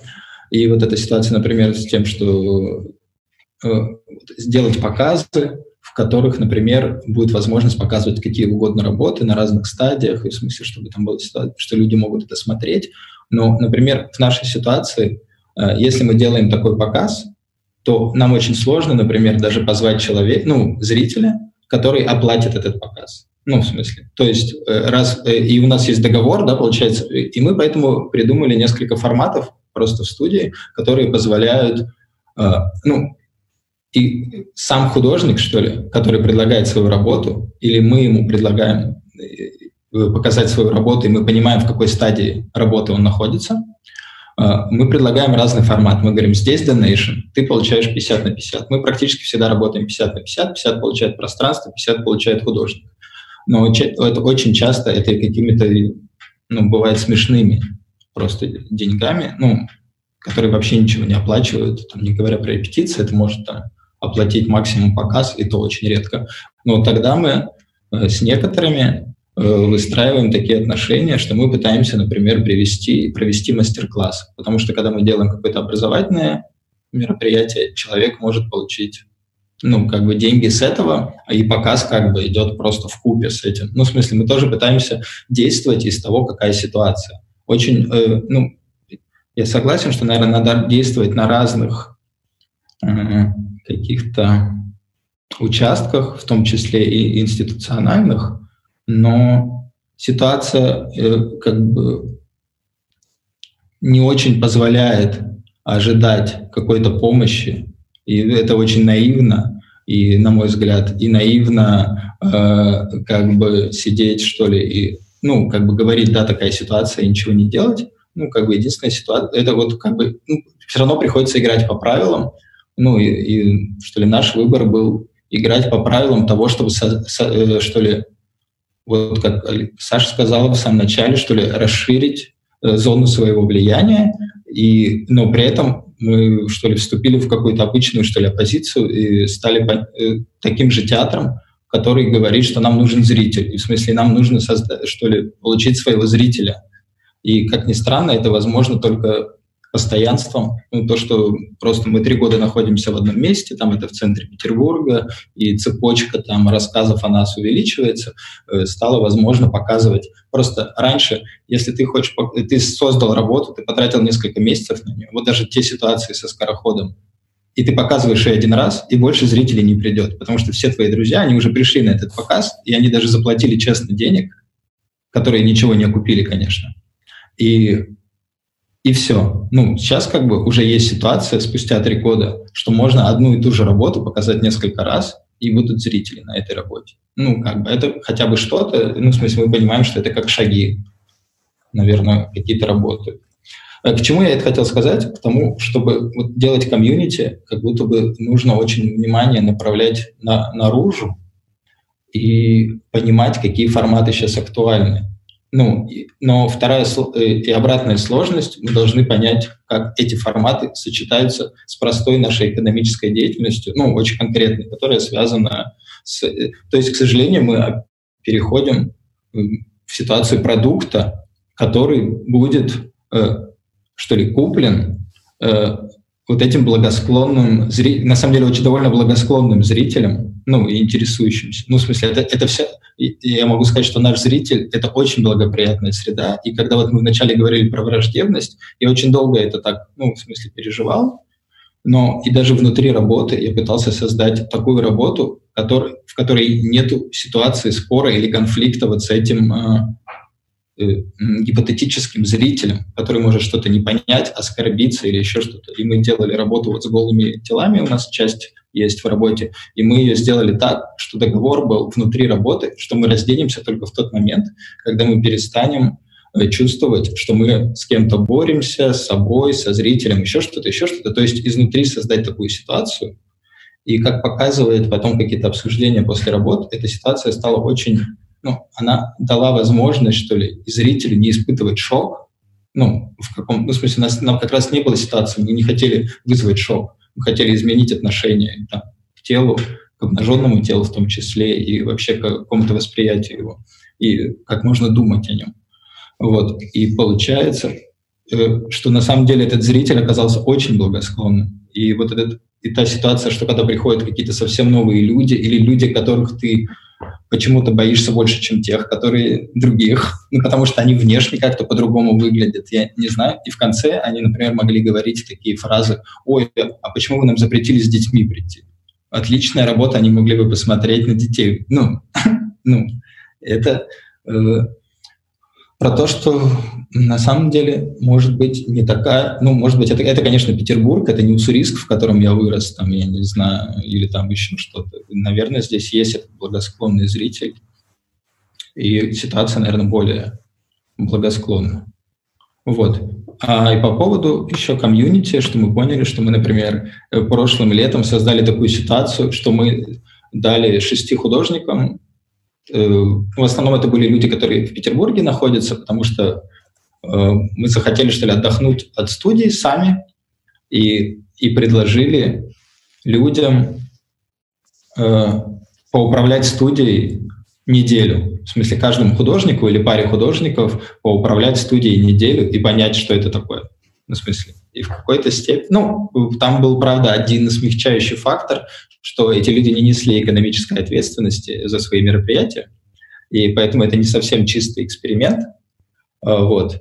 Но в целом это было интересно. И вот это, наоборот, то, что не было этого бремени экономического, а, вот эти шесть художников ну, их было больше, на самом деле, в смысле, шесть вот этих слотов, в эти слоты, люди придумали очень много интересных форматов. Того, чего мы не могли придумать в течение года, потому что мы все время были э, под грузом вот этой, что мы не заработаем на аренду, мы не заработаем еще что-то, и мы вынуждены были э, зачастую штамповать одинаковый формат, который уже приносил прибыль, но потом на самом деле практика показывает, что он пере, перестает приносить прибыль, и нужно все равно переизобретать новые форматы, чтобы твой зритель приходил и, и как бы и получается, что твоя потребность делать новое и переизобретать совпадает со зрительской потребностью переизобретения. Но вот эти страхи э, э, и привычные схемы, которые уже приносили доход, ну как ну часто в бизнесе бывают, они тебя останавливают от того, чтобы заново что-то создавать. Вот, Антон, спасибо за подробный такой рассказ. На самом деле, мне кажется, что это было очень кстати, что ты рассказал это на примере э, вашей студии изнутри того, как устроен этот самоорганиз... самоорганизованный процесс, но все же вполне себе э, цельный, экономический и даже немного бизнес, как я поняла. Я напомню, что людям, которые нас смотрят, что они могут в чате на YouTube задать вопрос, если он у них возник. А э, у нас на самом деле осталось много вопросов, а времени не так много, и мне хочется задать вам вопрос на самую, на самом деле, стопорящую меня тему, на тему профсоюзов э, и потребности и возможности э, их существования внутри России. Потому что этот вопрос мы уже обсуждали на подкасте, который записывали с Аней Кравченко, которая тоже должна была участвовать в сегодняшнем разговоре с Андреем Паршиковым, где выяснили, что объединить нас может любовь и экономические ценности. Например, всем платить художникам за участие в групповой выставке, как предложил Андрей, и рассказывал свой опыт, что вот он как куратор всегда-всегда в музеоне платил. А, сейчас э, Дина точно знает, потому что участвует внутри этого процесса, э, появилась снова инициатива на волне пандемии, когда э, ребята, в том числе Дина, создали петицию, да, за в поддержку художников, фрилансеров э, в это непростое время, а потом э, пришел, насколько я понимаю, Дмитрий Веленский и предложил перевести этот разговор на более широкий уровень, а именно на уровень обсуждения возможностей некоторого сообщества, которое бы боролось за экономические э, ценности, за экономические потребности э, людей, которые внутри этого комьюнити находятся. сейчас эта группа по-моему, в Фейсбуке если я не ошибаюсь, называется Union, рабочая группа, да, куда может вступить все художники, исследователи, люди, находящиеся внутри индустрии, которым это интересно. И вот каждое, каждое воскресенье, да, Дин, проходит да, Zoom. Да, воскресенье в 6 часов. Там прям в этой группе, Union, рабочая группа, можно увидеть это приглашение. Каждое воскресенье в 6 часов проходят открытые зумы, вот на тему, на самом деле, профсоюза или союза перформативных искусств, то есть э, исполнителей и деятелей перформативных искусств. Да, вот я знаю об этом в основном от Леши Каханова, который тоже модерирует всю эту историю. И надо сказать, что когда я впервые услышала об этом, я отнеслась достаточно скептически, э, наверное, потому что слабо верится, что можно чего-то добиться от государства относительно художников-фрилансеров и чего-то еще. Но вот, например, Андрей, э, когда у нас мы писали подкаст «Жизнь как перформанс», это было еще в декабре, он и заговорили про профсоюзы, он сказал, что существует в России один очень успешный профсоюз. Это профсоюз театральных осветителей. Э, люди, которые смогли э, так настроить свою деятельность, так поднять себе уровень гонораров или зарплат, э, не демпинговать и установить некоторую плат, планку. Андрей говорил, что театральные осветители одни из самых высокооплачиваемых сотрудников театральной индустрии, ну, наверное, за исключением режиссеров и сценографов, хотя думаю, что по-разному. Как вы относитесь к идее, мечте, фантазии, а может быть и для кого-то реальности, э, о профсоюзе, о необходимости? Насколько вам кажется это реалистичная э, затея? Вот такой мой вопрос. Дина, ну, раз ты начинала, расскажи заодно, может быть, поподробнее о том, что происходит внутри сейчас этого актуального движения, да, э, и как ты, ну, как бы сама к этому относишься, видишь ли ты это фантазией, или ты видишь это просто как некоторым трудом, которым необ... ну, некоторые работы, которые необходимо делать, и тогда мы победим, победим. Победим, да, победим. Так победим, да. А, на самом деле я просто хочу сказать э, сначала назвать людей, которые входят в вот эту инициативную группу. А, это Николай Мулаков, Мария Пацук, Егор Сафронов, Ольга Цветкова, Алексей Каханов. На самом деле мы просто что а, мы объединились э, под постом э, Анастасии Патлай и с желанием как бы сделать петицию. На самом деле вот в, петицию поддержки деятелей искусства и культуры в период пандемии, так сказать. И мы поняли, что, ну, то есть произошла такая вещь, что вдруг пришло вот такое всем осознание прикарным э, художникам, мне кажется, многим сейчас, ну вот особенно сейчас оно, оно прям спустилось в этот момент, э, насколько как бы наше существование прикарно, насколько независимые деятели культуры и искусства не защищены, и ну, насколько хрупко их существование вот э, проявило вот эту вот ситуацию, да, э, Поэтому как бы на, на фоне вот этой вот всего того, что с нами происходит, мы очень быстро как-то собрались такой очень разношерстной группой и сделали несколько инициатив. Там вот группа Artist on Fire есть в Фейсбуке, это такой свободный рынок, да, куда каждый художник может э, запустить свое предложение и потенциально его можно купить. Или наоборот, э, зритель может заказать что-то, и э, художники на это могут отреагировать. Э, вот эта петиция и, собственно, сам Юнион, который сейчас плавно перетекает в профсоюз, как бы идеи по профсоюзу, и мы довольно часто созваниваемся небольшой группой людей э, по два-три раза в неделю, ой, то есть по, по два по раза в неделю сейчас. Э, вот сегодня было очень... На самом деле для меня это как бы, как сказать, то есть мне это очень кажется важным, необходимым, чтобы вот именно независимые художники объединились и поняли, ну, как бы, во-первых, мы обсуждали то, это Дмитрий, на самом деле, Веленский нам тоже как-то подсказал, а, речь идет о том, что многие деятели сферы искусства и культуры работают как бы в черную, то есть они не проявлены для государства, они как бы существуют в таком теневом формате, и мы начали думать о том, что а что вот как выходить из этой тени, вот в этот вот период, если мы хотим строить какой-то диалог с государством, опять же, даже внутри нашей группы уже было очень много разделений на тему, хотим ли мы строить диалог с государством или не хотим, да, потому что то есть здесь тоже нужно понимать, что, ну, это может быть э, чревато в каких-то ситуациях. Поэтому кто-то даже в нашей группе хочет, кто-то не хочет, но в принципе, если мы хотим выстраивать какой-то диалог с государством, мы поняли, что да, возможно, нам нужно как-то выйти вот из тени и э, коллективно и сказать, что да, вот э, есть такой, такой сектор, как независимые деятели искусства и культуры, которые никак не зарегистрированы. Э, возможно, нам нужно всем зарегистрироваться самозанятыми, и тогда как бы просить уже какое-то по принципу вот, того, что происходит во Франции, например, эм, просить какое-то определенное, скажем, не безусловный базовый доход, но определенное пособие, как бы профессиональное пособие по безработице, направленное вот на эту узкую прослойку людей, э, э, прикарных вот э, работников культуры и искусства. Вот. И на самом деле, что я хочу сказать, что это адская работа, ну, что это просто очень много труда.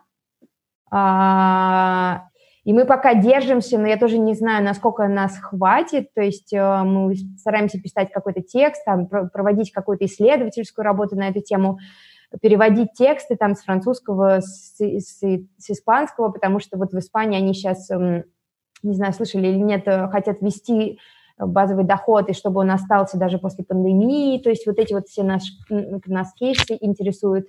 Но помимо этого, вот сегодня у нас просто последняя, я не знаю, насколько нас хватит, опять же, хотя это очень, э, мне кажется, насущные и важные темы, а, но вот сегодня мы говорили с Джудит э, Дюполь, а, это такой специалист в профсоюзных движениях во Франции, и она нам рассказывала о том, что, например, во Франции профсоюзные движения, а, каким образом они существуют, они существуют как бы на вкладах вот, э, собственно, самих участников профсоюза, да, то есть есть э, меня, у меня как бы был вопрос, каким образом возможно финансировать вот эту вот рабочую инициативную группу, которая был, работала бы над профсоюзом.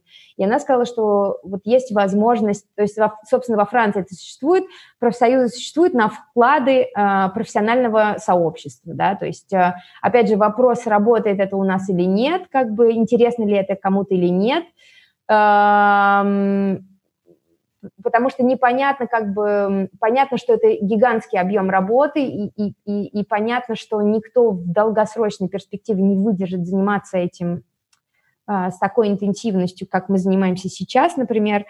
А, и поэтому, конечно, мы думаем о том, ну, о возможностях финансирования как бы работы вот этой инициативной группы.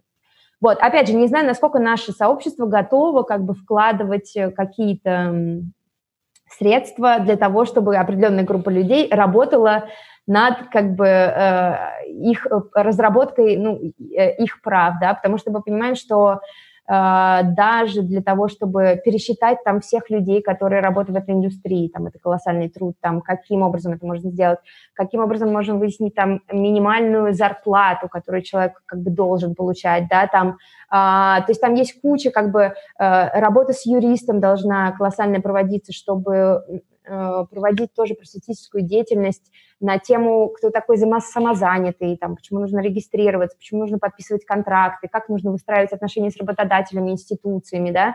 То есть э, это все просто какое-то ну, колоссальное поле э, работы, которое мы пока просто вот так вот ножкой типа, макнули, но не знаю, насколько нас долго хватит. Но это интересно. Я это пока воспринимаю как какой-то арт-проект. если честно. Посмотрим.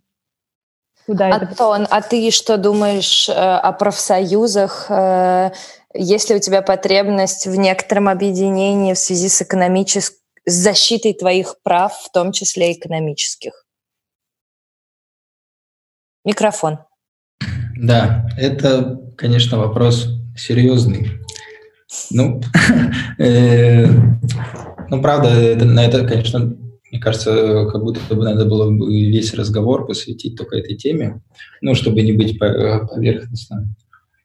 А, э, да, э, мне кажется, вопрос э, весь в том, это про что Дина сказала, это в интенсивности, которую можно позволить себе, что ли, для, ну, просто для того, чтобы это все проверить, и там все сделать бумажные юридические дела, найти там т т т т т т. И проблема в том, что как, что есть какие-то, ну, условно, все равно профсоюз — это вот угнетенные или люди, оказавшиеся в сложной ситуации, но получается, что они заняты тем, чтобы решать свою проблему как-то самим опять, ну, в смысле, зарабатывать свои деньги просто для того, чтобы выжить, ну, условно. И это какой-то замкнутый круг бесконечный, потому что ты не можешь выделять время, ну, и, и все, опять же, двигается. И как Саша вначале сказала, что благодаря э, каким-то инициатив, ну, инициативам и, значит, возможно, значит, двигается людьми, у которых больше ресурс, э, не, в смысле, это опять не только связано с деньгами, а какой-то и любой там психологический, там, любой какой-то ресурс, который позволяет им заниматься чужими делами и не своими, скажем так. А, вот. Но для меня э, есть, наверное, обратная сторона. Просто я вообще думаю о природе профсоюза, э, в смысле изначально, как это возникло. Э, я думаю, это довольно нетривиальная ситуация, что профсоюз организовывают те, кто не существует, как бы, кто не имеет рабочих мест или еще что-то. Ну, в смысле, это довольно, да, такой поворот. А, потому что изначально получается ситуация, что профсоюз — это как бы, ну, как бы это же союз рабоч, ну, рабочих, э, ну, или определенных как бы деятелей каких-то. Это в смысле, это уже э, союз тех людей, которые имеют какую-то работу, ну, условно, одинаковую, и то есть они уже ее, э, в смысле, получили, и потом они могут внутри этого бороться за свои права и иметь какие-то рычаги воздействия. То есть, значит, эти работы, которые появились, они востребованы обществом, и если эти люди, например, объявят какую-то забастовку там или еще что-то, еще что-то, то без этих рабочих, без этой там, не знаю, продукции или еще чего-то, каких-то сфер или благ, э, ну, значит, у тебя есть рычаг воздействия. Ну, в смысле, значит, ты можешь э, как бы с государством в данной ситуации э, как бы иметь какие-то, ну, в смысле, воздействовать на него, э, а не как бы взывать к его милосердию в плане, что, ну, так поступать духовно или правильно, или еще что-то. Мне кажется, да, проблема в том, э, это опять же того, что Дина касается, что э, если тут будет зависеть, наверное, от каждого, тот момент, когда мы сможем стать, например, самозанятыми, то есть мы из, своего опять немало, немногочисленного дохода выделим еще часть на налоги и выйдем из черного и серого и в белое.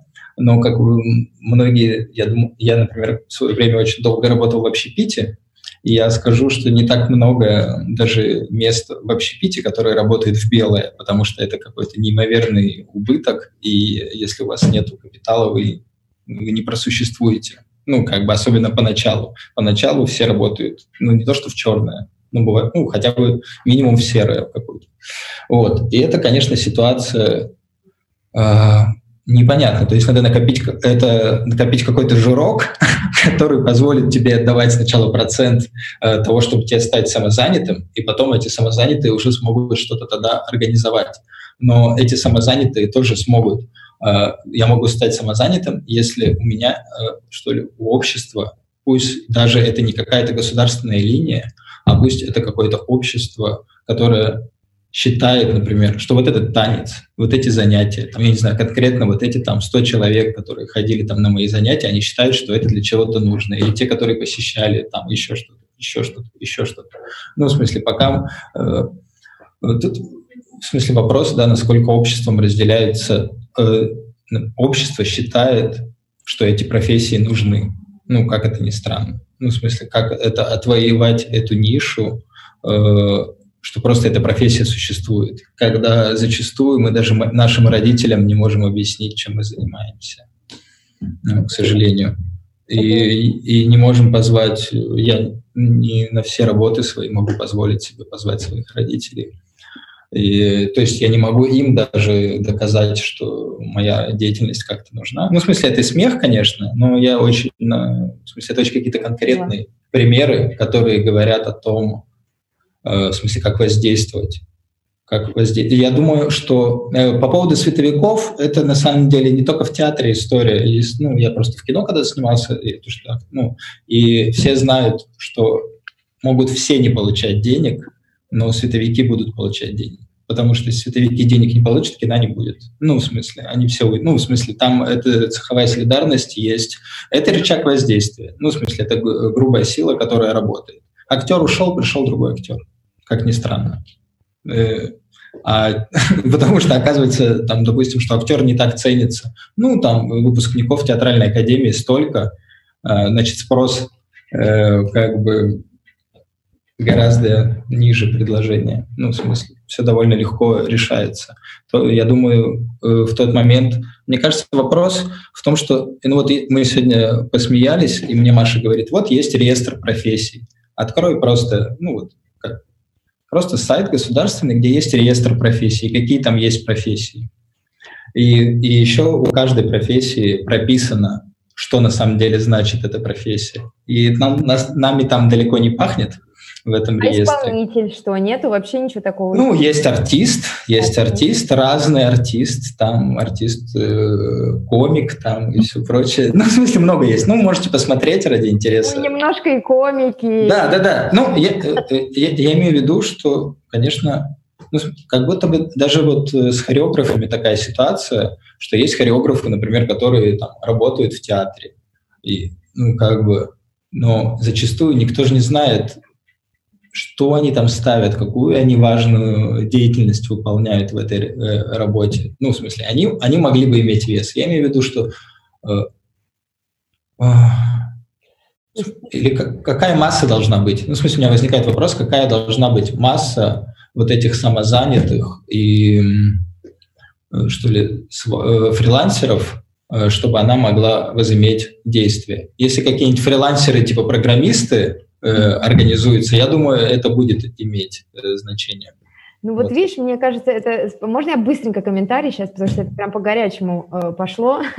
а, во-первых, мне интересно, да, что мы так себя всегда, ну, то есть принижаем, типа, что нам нужен так миллион человек, чтобы что-то требовать, иначе как бы нет смысла, потому что мы сегодня, опять же, говорили про французский опыт, и у них профсоюз э, исполнительских искусств, там участвует 507 человек, знаешь, как бы, а это самый крупный профсоюз вообще во Франции, и мы такие, что реально, серьезно, то есть достаточно 507 человек, человек. Ну, ты, ты же знаешь, какие ситуации во Франции с культурой, ну, исторические. Понятно, понятно. Я просто говорю, что у нас иногда э, есть какие-то, мне кажется, ну, то есть, э, как-то не только что, пред, ну, не предрассудки, но просто вот, э, опять же, ты сейчас говоришь, то есть ты, получается, что это о том, о, о чем Саша говорил в начале, то есть ты не чувствуешь, что твоя деятельность как бы легитимна, или она вот как-то вообще, ну, имеет вообще какой-то смысл для общества, да, но, например, мне кажется, что если мы говорим про профсоюз, то, естественно, нужно брать а, Например, если мы говорим о профсоюзе а, для независимых деятелей исполнительских искусств или там для индустрии исполнительского искусства, туда однозначно должны входить техники, а, режиссеры, там, э, то есть все люди, которые создают этот продукт, а их достаточно много, понимаешь? Ну, это понятно. Ну, вот смотри, да, есть, например, ну, условно, э, какой-нибудь даже дом э, ветеранов, работников сцены, и подразумевается, что там, ну, в смысле, разные работники сцены, ну, в смысле, получают эту возможность. Ну, в смысле, грубо говоря, это дом престарелых для работников сцены, да? И, ну, они объединены тем, что они все работают в театре, да. Ну, в смысле, чем больше вот эта размытость, тем сложнее определить эту группу. Ну, в смысле, кому мы помогаем, ну, условно. И опять, да, ты же говоришь о, о французском примере о том, что люди скидываются. Ну, в смысле, я не против скидываться. Ну, в смысле, э, я скорее в данный момент верю в эту модель, э, в в ту, где, в смысле, это профсоюз, как поддержка, ну, вот эта поддержка, в смысле, то, что люди, которые в данный там, месяц получили больше денег, они могут больше скинуть. Ну, в смысле, я вот в это я больше верю, и в, в таком профсоюзе, ну, в смысле, я вижу его как реалистичное какое-то начинание, и я готов в нем участвовать. Это то, что... Взносы. А?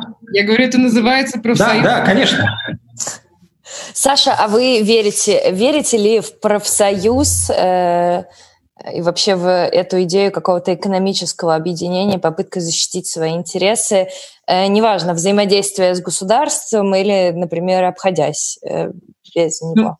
Ну, э, как бы профсоюз это не бог, поэтому я э, допускаю, что э, он возможен, но на моей памяти это уже не первая попытка создать такой профсоюз. Все попытки создать профсоюз, который бы осуществлял финансовую и юридическую защиту художников. И я опять призываю вас не делить мир искусства на перформанс э, авторов танцевального перформанса, э, авторов инсталляций там и э, каких-то, не знаю, еще деятелей этой сферы. Чем больше объединяетесь, тем проще функционировать, и тогда у вас будет не 500, а 100-500. А, я просто помню, что все эти попытки заканчивались также, на самом деле, как эм, и попытки э, создать подобного рода профсоюз в начале XX века, пока не включилось государство в этот процесс, создав союз художников, союз театральных деятелей, союз кинематографистов. Это все были э, ну, такие э, советские инструменты контроля на самом деле. Все попытки создать профсоюз работников современного искусства кончались тогда, когда никто оказывалось, что никто не готов э, забросить свою карьеру и стать чиновником, э, таким профсоюзным менеджером. И в тот момент, когда возникал э, вопрос, а кто будет деньги делить? Не, я серьезно говорю. Серьезно. В смысле, кто на кассе будет сидеть, кто будет да, распределять да, их, да? Да. Ах, вот этот будет сидеть? Нет, так дело не пойдет. Ах, вот так вот? Нет, мы, мы из истории выходим. И это было вот раз, ну, ну несколько раз, раза три я точно помню. Ну, да. А, вот. Хотя для меня абсолютно э, очевидно одно, то есть даже, ну, два, что э, от государства денег э, не добьешься, это раз. Во-вторых, э, единственной функцией подобного образования могла бы стать юридическая защита художника или танцора или перформансиста э, в той э, части его работы, которая касается вовлеченности в институциализированные проекты. Э, юридическая поддержка абсолютно необходима, чтобы художников не обманывали, чтобы их не кидали на деньги, не воровали работы, чтобы они были э, защищены с этой точки зрения полностью. Э, касса взаимопомощи – это тоже вариант, когда действительно каждый участник профсоюза складывается в зависимости от ежемесячного дохода, как, какую-то сумму вкладывает в общий котел, и самые нуждающиеся потом получают эти деньги – в тяжелый момент своей жизни но по моему опыту вот эта модель как раз не работает. А почему что... она не работает? Так я говорю, что возникает всегда вопрос, кто эм, является профсоюзным боссом. Вы же знаете, да, как э, часто профсоюзные структуры оказываются коррумпированы не в меньшей степени, чем государственные. Поэтому э, ну, я надеюсь, что ваша попытка э, удастся, потому что такая помощь, конечно, нужна. Ну, вот я хотела добавить быстро, что мне кажется, это как бы... То есть понятно, что были, там есть опыты прошлые, там удачные, неудачные, или как-то там есть опыт настоящего, есть опыт будущего. Мне кажется, важно просто быть в процессе как бы размышлений. Вот эти вот э, встречи, которые мы делаем по воскресеньям, в 6 часов, они именно созданы для того, чтобы каждый мог как бы каждый мог поделиться своими мыслями, и вот мы вместе могли бы нащупать вот эту схему, которая могла бы работать, да, то есть ее нужно как бы придумывать, это не то, что нам дано, может быть, это какой-то будет гибрид, может, это будет, Нет, может, это не будет называться понимаю, но представьте себе, э, разговор – это самое приятное занятие в этом процессе, потому что потом, начинает, э, потом возникает последний вопрос. Так, мы все придумали, кто займется. И ну, тут выясняется, что никто не готов жертвовать своим творчеством во имя общей цели и становиться чиновником. бюрократом фактически. Э, писать устав, писать, а зарегистрировать профсоюз – это дико сложно. Это Минюст, его очень сложно пройти при регистрации. Э, и, в общем, это тут все и заканчивается. Я просто поэтому говорю, что я вам желаю всяческих успехов, но вот этот момент, он самый тяжелый.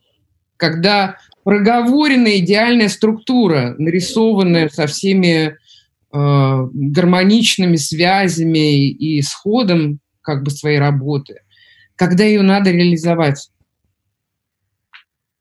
Саша, ну, наверное, самый последний вопрос тоже к вам. Это вопрос из зала от Лешка Ханова. Как раз он спрашивает, а какие конкретно примеры э, таких профсоюзных инициатив вы помните после 90-х?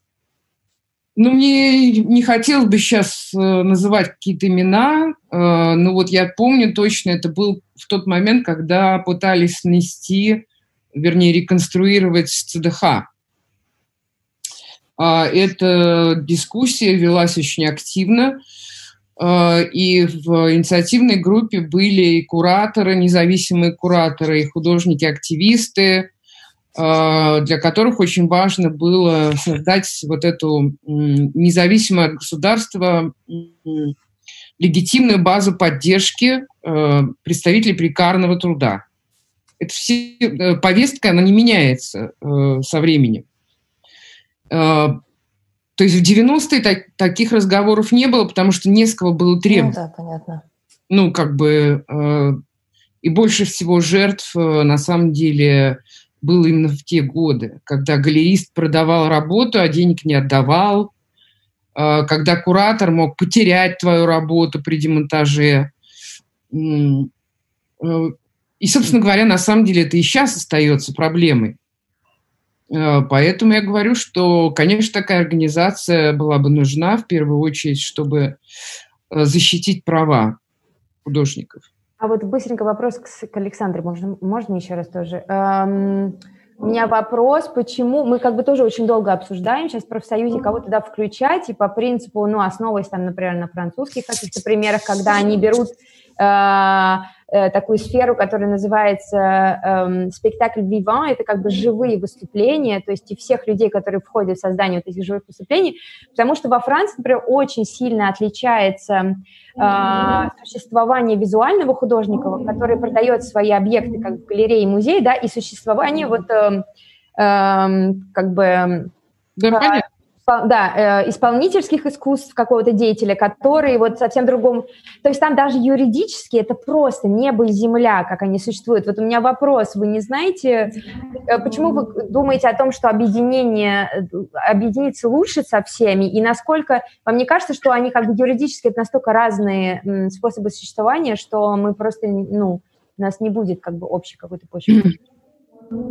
Дело в том, что с моей точки зрения Эм, я не изучала французский опыт, э, тут э, могу признаться в этом упущении, но состояние художественного рынка в нашей стране таково, что э, любой художник, неважно сколько ему лет, 60 или 25, практически не может рассчитывать на регулярные продажи. Я не знаю, я очень мало знаю художников, которые существует благодаря продажам своих произведений. Гонорары в музеях, как мы знаем, не платят. И я, честно, вот я читала недавно, прослезилась, Алиса Йоффа написала, что единственный раз она получила гонорар от э, институции, это был гонорар от музея «Гараж». Э, но не платят. Да, э, Дарья Камышникова тоже в нашем разговоре, она говорила о том, что у них просто нет такой графы в бюджете, чтобы заплатить. Это невозможно юридически. Поэтому, когда, э, ну не знаю, вот действительно в моем опыте было не так много выставок внеинституциональных, но я помню, э, что мне стоило выбить гонорары из участников, э, когда я делала выставку в Музее революции, посвященный медиарту. Причем, он приличный, мне это удалось, слава богу. А, вот.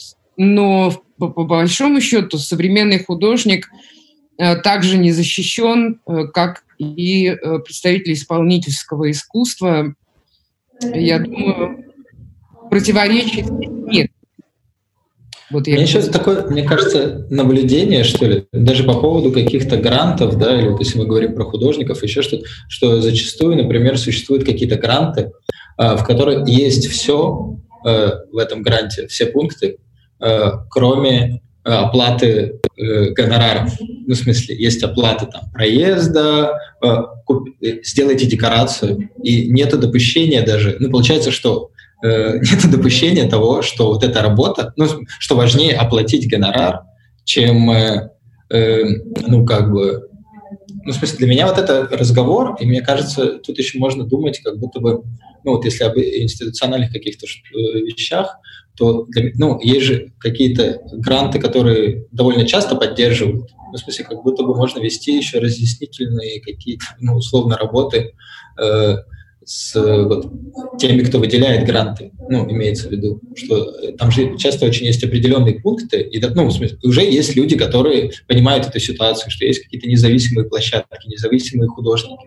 там, но они от них требуют там НКО, некоторые гранты, некоторые еще что-то. Я имею в виду, не, я сейчас говорю не про государственные гранты. Вот. Но, значит, даже в, в сфере, получается, их видения нету э, значит, вот этого типа live art, э, получается, его нету? Или как? Ну, я имею в виду, получается. А это те люди, которые смотрят в сторону как бы поддерж поддержки искусства. Ну, как бы, ну, я не знаю. Я думаю, каждый из нас довольно э, энное количество грантов прочитал и понимает, где как что устроено и как нужно играть по каким правилам, чтобы получить эти гранты и все такое прочее. Ну, в смысле, в грантах не закладывается сумма. Быва... Да, я, не, я не говорю, что все такие гранты, но да, есть энное количество грантов и довольно э, больших, в которой прописывается все, кроме гонорара исполнителя. Угу. А, а получается, что мы работаем в такой, э, ну, условно, сфере э, зачастую, что пусть будет, пусть ничего не будет, ну, хотелось бы, да, но будет гонорар. И очень часто это неосуществимо. И приходится все время изворачиваться и прописывать какие-то мифические там, суммы там на аренду. И трусов себе. Ну да, там покупку костюмов. Там, Знаешь, а, это все... в, этом, в этом плане вспоминается прекрасный пример Александра Шабурова, который, насколько я понимаю, на одни э, на один из последних грантов э, Сороса сделал себе зубы. Да, это точно. Но не последний грант. Это было, по-моему, в 97 году. То есть Центр Сороса вполне существовал. Он получил грант и поставил себе зубы. Поставил себе зубы, да. Так что вот вполне себе прекрасный пример, как можно обыграть э, эту систему. Но мне кажется, вот это важно. Я думаю, про Сороса это сейчас важно, как ни странно, потому что, мне кажется, возникла какая-то большая дыра между развалом, условно, Советского Союза, потом какой-то э, типа 90-х, начало 2000-х, там, ну, включая, кстати, до 2012 года плюс-минус, и тем, что происходит сейчас. И, и получается, что одно время, ну, э, я сейчас говорю в основном, конечно, только из разговоров внутри танцевального сообщества, э, была ситуация, когда интерес к современному танцу российскому, который типа, никто не знал, он был довольно большой, и вот эти гранты, о, эти фонды Сороса, Форда, э, ну, на которые там, сделана моя летняя школа цех и все прочее, они довольно активно существовали, и казалось, что, э, наверное, это продлится долго и счастливо, э, и как бы и это вынудило не думать, ну, в смысле, вот ту инициативу, про которую сейчас Дина говорит, она могла бы возникнуть раньше. Это раз, э, мне кажется. Но из-за того, что какие-то были другие пути, которых стало меньше гораздо по ощущениям.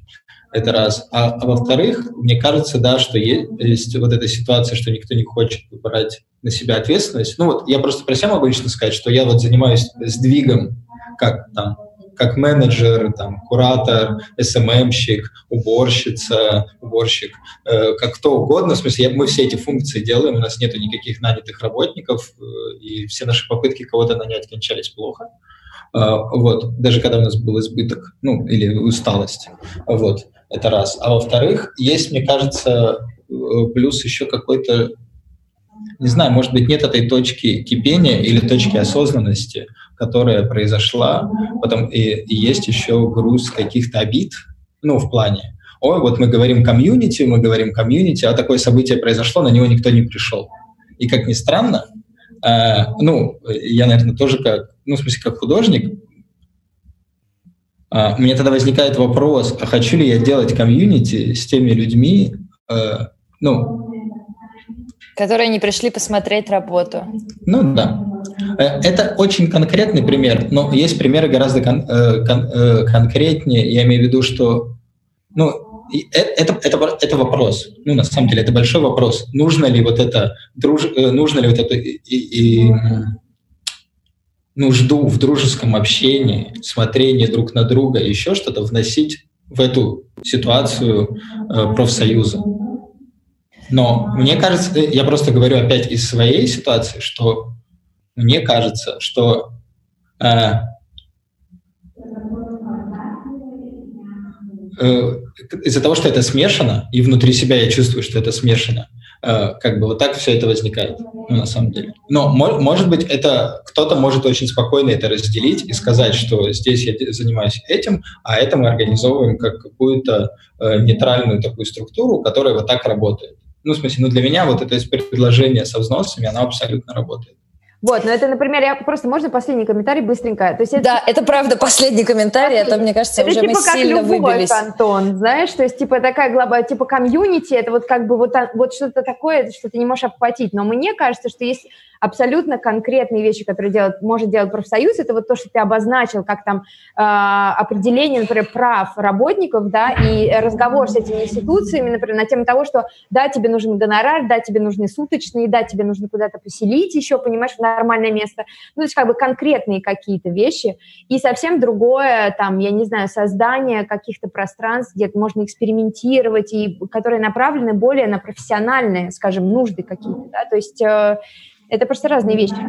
Вот. Ну, я думаю, просто одно без другого, к сожалению, не, не существует. Вот ты говоришь, где экспериментировать, а где экспериментировать? Вот, ну вот, а, в какой-то момент там сказали, а оп, и один сдвиг в России есть. Ну, в смысле, где можно что-то там поделать. Или в Москве там в Зиле перестали в какой-то момент, или меньше стали показывать, или э, кто-то не хочет приходить, то что есть какая-то цензура, что это можно показывать, это нельзя показывать. И, а, а, как бы, и получается, что чтобы где-то что-то показывать, либо нужно найти каких-то лояльных, ну вот э, по поводу Кати Волковой, наверное, они нашли каких-то лояльных людей, которые позволили в этой библиотеке, то есть э, э, ну, как бы вот начинается вот эта ситуация, да. Вокруг ресурса какого-то. На самом деле, да, ну, да, конечно, да. Ну, тут либо мы этот ресурс сами создаем, либо мы ищем какой-то контакт лояльный. Вот. На самом деле, я думаю, что... Давайте на такой э, позитивной ноте мы все-таки вынуждены давайте, давайте. закончить. Мы уже на полчаса выбились э, из нашего графика, но тема действительно э, нескончаемая. Тема, да, горячий вопро- вопрос. И вот все-таки ты, твоя фраза последняя была не грустная, грустная. Я ждала, пока будет не грустная, а то Катя Канкин писала, как-то грустно стало, и правда, как будто бы мы живем в мире без возможностей. Спасибо, что согласились участвовать в разговоре, и спасибо всем, кто нас смотрел. Думаю, эти разговоры не должны заканчиваться. И вот, соответственно, завтра в 6, да, те, кому, кого зацепило, да. вы можете присоединиться к встрече в Zoom и поразмышлять об этом уже на другой площадке. Спасибо. Мы Спасибо. закончили. Спасибо. Пока. Пока.